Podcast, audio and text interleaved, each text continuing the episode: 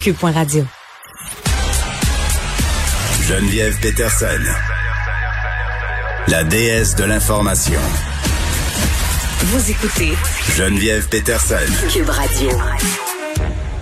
On l'a vu, hein, des gens qui veulent aller se faire dépister et qui vraiment se frappent à des temps d'attente incroyables. Euh, plutôt cette semaine, à Longueuil, on avait des gens qui arrivaient euh, à un lieu de dépistage dès 6h20 pour une clinique qui ouvrait à 10h. À 10h20, euh, on prenait plus de nouveaux clients. Donc, c'est pas si facile que ça d'aller se faire tester et c'est pas si facile que ça d'aller se faire tester quand on a des enfants. Souvent, euh, c'est un véritable casse-tête et la question se pose et elle se pose quand même depuis un petit bout. Est-ce que ça serait pas le temps d'installer des espèces de cliniques mobiles dans les écoles, autour des écoles? Moi, c'était le cas à l'école de ma fille. À la première semaine, il y avait une clinique mobile qui a eu pignon sur rue, entre guillemets, pendant deux jours. Ça a été très, très populaire. Beaucoup de personnes sont allées se faire tester là. Ça serait peut-être beaucoup plus simple, beaucoup plus euh, aussi euh, tentant. Peut-être ça serait plus tentant d'aller se faire tester si on avait ces cliniques mobiles-là. J'en parle avec Marie Monpetit, qui est porte-parole de l'opposition en matière de santé. Bonjour, Madame Monpetit. Bonjour, Madame Peterson. Je voudrais qu'on fasse brièvement un retour là, sur le point de presse. Vous avez entendu M. Dubé dire euh, que c'était entre nos mains, hein, qu'on avait l'occasion de ne pas faire passer euh, notre région à orange. Euh, oui, ben en effet, je veux dire, c'est sûr que ça va. c'est les comportements de tous mm. et chacun qui qui vont être qui vont être déterminants. Euh, ceci dit, euh, ce qu'on ce qu'on a reproché beaucoup au gouvernement au cours des derniers jours, euh, puis on, quand, quand, on le fait, veut, veut pas, c'est parce qu'on on porte les préoccupations de nos citoyens, c'est que les consignes elles sont pas très claires, les balises sont pas très claires, les zones jaunes, les zones oranges. Qu'est-ce que ça veut dire être dans une zone jaune par rapport à être dans une zone verte? Mm-hmm. On comprend que l'indice de, de et puis d'alerte est plus élevé, mais une fois qu'on a dit ça, euh, ça veut pas dire autre chose. C'est donc. Mais c'est ça. Euh, euh, trouvez-vous qu'au niveau du gouvernement Legault, on, on va assez vite là, c'est-à-dire, moi j'ai un peu critiqué le fait que je trouvais qu'on qu'on mettait pas des mesures à la hauteur de la situation. C'est-à-dire, d'un côté, on nous disait, écoutez, là, on a des cas, ça augmente, et d'un autre côté, on interdisait la nourriture dans les bars et on disait que l'Halloween serait peut-être annulé. Oui, mais non, vous avez tout à fait raison. Le, le, le premier ministre a fait, euh, a fait un point de presse il y a quoi 48 heures où il disait euh, qu'il était inquiet, euh, mm-hmm. que la situation elle était critique, que si la situation continuait d'évoluer comme ça, il y aurait il y aura encore des il y aura encore des, des morts, que la, la deuxième vague sera pire peut-être pire que la première. Et, et dans la même conférence de presse, finalement, ce qui nous annonce, c'est ça, c'est les bars pourront plus servir de la nourriture après minuit. Euh, OK. en termes de cohérence, euh, je, pense que ça aussi, ça, ça ajoute beaucoup de confusion aux gens de dire, ben, euh, OK, je, peux continuer de faire ce que je veux ou à peu près. ça, il y a, y a, y a le, problème que le gouvernement a à l'heure actuelle, c'est il voit il y a un relâchement dans la population. Le relâchement, il était normal pendant l'été, mais là, il est en train de perdre l'adhésion euh, des Québécois à son message parce que il lance tellement toutes sortes de messages. Ça avait été comme ça un peu pendant la première vague. On va se rappeler le masque, pas de masque, euh, oui le masque, non plus de masque. Euh, ça, ça a créé beaucoup de confusion. Mais là, c'est un peu comme ça avec l'ensemble des euh, l'ensemble des, des, des, consignes ou des règles. C'est ça, ça c'est très très très préoccupant. Mais c'est comme si on avait un peu peur de la réaction si on sévit, parce que même tantôt, le monsieur Dubé a beaucoup insisté là-dessus, sur le fait qu'on prendrait pas de décision euh, rapidement. Euh, que même si on nous disait faites ci, faites ça, euh, qu'on allait vraiment prendre le temps de faire les choses. Puis à un moment donné, je me dis, est-ce que c'est un manque de projection? C'est un manque de projection. C'est clairement un manque de projection parce que dans, dans, dans les on a questionné beaucoup le gouvernement puis le premier ministre justement hier pour qu'il dépose ses projections, euh, les scénarios épidémiologiques. Au printemps, il y avait des scénarios qui étaient qui étaient euh, disponibles jusqu'au mois de juin. C'est des scénarios qui se sont avérés euh, assez exacts, qui sont faits par des épidémiologistes, des experts en santé publique. Et là, le premier ministre qui nous dit, c'est qu'il n'a pas redemandé de nouveaux scénarios depuis le mois de juin. Euh, donc, de deux choses l'une. Un, ça veut dire qu'il est en train de gouverner complètement à l'aveugle.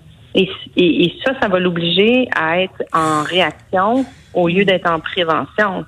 Ben, écoutez, on va se parler de transparence ici, là, Madame Petit, parce qu'il y a des documents qui ont fuité sur Twitter, pas plus tard qu'hier, à propos euh, des codes de couleur. à un moment donné, euh, je pense qu'il y en a des scénarios, peut-être que la volonté des révéler au public pour plein de raisons là, euh, n'est pas là.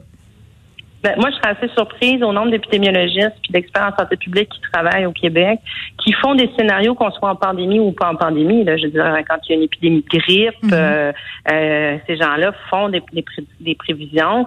Euh, je suis certaine qu'il a quelque chose entre les mains et c'est ça qu'on a demandé qu'il soit, qu'il soit déposé. Parce que de deux choses là, soit il refuse de nous de nous déposer ce qu'il a, ou soit il n'y en a pas, puis c'est pas c'est pas c'est pas mieux. Mais nous, ce mhm. qu'on veut absolument, je pense que tous les Québécois souhaitent on souhaite éviter que le Québec soit reconfiné. Là. Je veux dire, ça a été, ça a été difficile pour tout le monde cette période-là. Mm. Euh, mais le fait d'attendre d'attendre, d'attendre, d'attendre, d'attendre, d'attendre, ben, le gouvernement se met à risque de se retrouver dans une situation où il va devoir refaire un reconfinement du jour au lendemain, au lieu de mettre des mesures, euh, ça pourrait être par exemple en Colombie-Britannique qui ont fermé les bars à 11 heures, mais il arrête de servir de l'alcool à 10 heures. Tu sais, de, de, mettre des mesures qui sont de plus en plus graduelles euh, pour s'assurer justement de limiter la, la, la contagion, les foyers d'éclosion. Tu sais, ce serait mieux. En termes de projection, l'importance d'avoir ça aussi, je pense que euh, on veut tous être capable de s'organiser dans la vie. on veut, on veut savoir, par exemple, bon, est-ce que les, les, les, commerçants veulent savoir est-ce qu'ils vont devoir fermer ou pas, par exemple, si ça passe en zone orange? Qu'est-ce que ça veut dire pour les, les enfants qui sont à l'école? Euh, on veut tous qu'ils restent à l'école, mais c'est pas clair, c'est pas clair. Bon, puis les cliniques mobiles, ça fait longtemps qu'on en parle. Euh, ça pourrait, selon moi, vraiment permettre aux parents, un, de perdre moins de temps, parce qu'on va être on va se dire la vérité, là, Madame Petit. Il y a bien des parents en ce moment qui peuvent pas se permettre de manquer le travail euh, plus que tant d'heures. donc, ça peut mener justement certains d'entre eux à ne pas aller faire dépister des enfants qui seraient symptomatiques. on gagnerait à avoir des cliniques mobiles. Pourquoi c'est pas encore en place? Ben nous, ça fait, euh, c'est mon petit, hein, pardon, je m'excuse, je, me permets de le dire. Ah, désolée. Il n'y a, pas de souci. Euh, ça fait plusieurs semaines déjà, depuis le début du mois d'août, qu'on le demande, qu'on demandait au gouvernement d'anticiper euh, cette espèce de, de rentrée euh, où, tu sais, moi aussi, là, j'ai une fille à l'école, elle s'est retrouvée dans cette situation-là, le nez qui coule, ils sont tous en train d'attraper des rhumes mhm. parce qu'il y a des changements de température, ils ont mal à la gorge, et là, ça demande aux parents euh, effectivement de manquer des heures de travail. Puis là, ben, les tests de dépistage, vous l'avez bien dit d'entrée de jeu, les cliniques, c'est le chaos. Euh, ça déborde de partout. Euh, et là, les gens y vont une fois, il faut qu'ils retournent le lendemain. Des fois, ça prend trois jours avant de pouvoir avoir accès à faire un test. Puis là, en plus de ça, des fois, ça peut prendre quatre jours, cinq jours, une semaine pour avoir le résultat. Donc, non seulement c'est des élèves qui sont pas sur les bords d'école, alors que ça fait six mois dans certaines régions où ils sont pas allés, mais hmm. c'est des parents qui, qui subissent des pertes économiques là, puis c'est évident que c'est pas tout le monde qui peut qui peut euh, qui peut assumer ça. Bon, puis c'est des élèves qui subissent aussi des pertes académiques et on sait qu'on a déjà raté pas mal d'écoles. Bon, évidemment, on parle beaucoup des problèmes. je m'excuse. Donc nous, c'est ça ce qu'on ce qu'on souhaite, c'est vraiment qu'il y ait des cliniques, c'est ce qu'on demande depuis le début, des cliniques mobiles qui soient au niveau des écoles. Euh, comme ça, les tests pourraient se faire euh, sur place. Mais ce qu'on demande aussi, c'est, vous en avez entendu parler dans les derniers jours, probablement les tests de salive. Il y a des tests de salive qui ont été euh, qui ont été développés qui, euh, me dit-on, sont très, très fiables. Euh, et c'est, bon, je, vais faire un, un, parallèle, comme un test de grossesse, mais bon, on lèche le petit papier à la place, puis en cinq minutes, on a un résultat. Euh, c'est sûr que ça, si ça pouvait être fait, euh, tu sais, un enfant qui fait de la fièvre ou qui tousse, ça veut dire que le professeur peut le prendre le à part, euh, le, le fait le petit test de salive, puis cinq minutes après, si c'est positif ou si c'est négatif. Ça, ce serait extraordinaire dans, hmm. dans, dans la vie et des élèves, mais des parents aussi. Là. Ben oui, euh, moi je, je dis que j'aimerais ça recevoir ma propre trousse pour pouvoir tester mes trois enfants. Madame Montpetit, on a parlé beaucoup des problèmes du système de santé, euh, puis je comprends euh, que c'est votre rôle de critiquer le gouvernement en place, mais en même temps de votre côté, il faut pas oublier la réforme Barrette. En tant que porte-parole en santé, est-ce que vous êtes prête à travailler avec la CAC pour aider tous les Québécois en ce moment? Ben, la réforme Barrette, moi, je, je, je me permettrais de faire juste une petite précision. Si elle n'avait pas été faite, là, euh, si on n'avait pas centralisé justement le, le les, ce qu'on a fait les CIUS, euh, moi je suis pas convaincue qu'on aurait qu'on aurait traversé la, la pandémie de la même façon parce que là le PDG de chaque CIUS pouvait gérer justement son réseau. Avant, là, je juste dire, on avait 243 ce 3 s là. en même temps, Madame Montpetit, pour avoir parlé à plusieurs personnes sur le terrain, toi, c'est tout me pointe la réforme Barrette en me disant, écoutez, euh, il y a plus de chef, on sait plus quoi faire, c'est rendu une usine à saucisses. C'est pas les échos qu'on a du milieu, je suis désolée. Là. Oh, ben j'ai des échos euh, différents. Je pense qu'il y, a toujours deux euh, deux côtés de médaille. Moi, je viens du réseau de la santé. J'ai travaillé 15 mhm. ans. Euh, j'ai encore plein de gens que je connais dans le réseau. je pense que toute réforme a certainement ses faiblesses, mais certainement ses forces aussi. Là. Donc, mais est-ce que pour répondre à votre question, c'est sûr qu'on veut travailler. Le but, l'objectif, c'est pas de critiquer. comme mhm. opposition, comme porte-parole en santé, moi, c'est évidemment que je souhaite que le gouvernement ait un succès dans sa lutte à la pandémie. Je souhaite que le Québec a un succès à sa pandémie.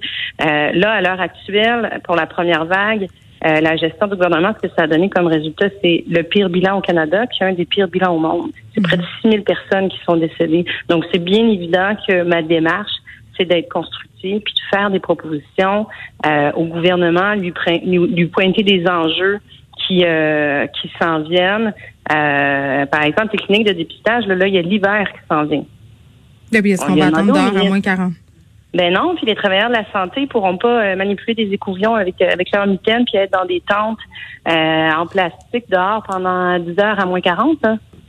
Donc, anticiper, il y a des enjeux d'anticipation dans le gouvernement. On dirait qu'ils sont toujours, il faut qu'il y ait le nez sur la situation pour faire, oh mon Dieu, il faut qu'on gère ça. Ah, on, on vient de passer une zone en jaune. On n'avait pas anticipé que ça inquiéterait les gens, puis que tout d'un coup, massivement, ils se présenteraient dans les cliniques de dépistage. Ah, on l'avait pas vu venir. C'est ça la réponse du ministre, on a été surpris faut qu'il anticipe. S'il passe une région mardi prochain en orange, ben c'est sûr qu'on va s'attendre à ce qu'il y ait plus de gens qui souhaitent aller se faire euh, dépister, puis ce serait c'est le bon comportement à avoir. Mais il faut que le gouvernement soit capable de répondre à la demande. Ben, j'imagine qu'ils sont capables d'anticiper quand même. Madame Montpetit, merci. Marie Montpetit, qui est porte-parole de l'opposition officielle en matière de santé. On se parlait de cette possibilité d'installer des cliniques mobiles près de nos écoles.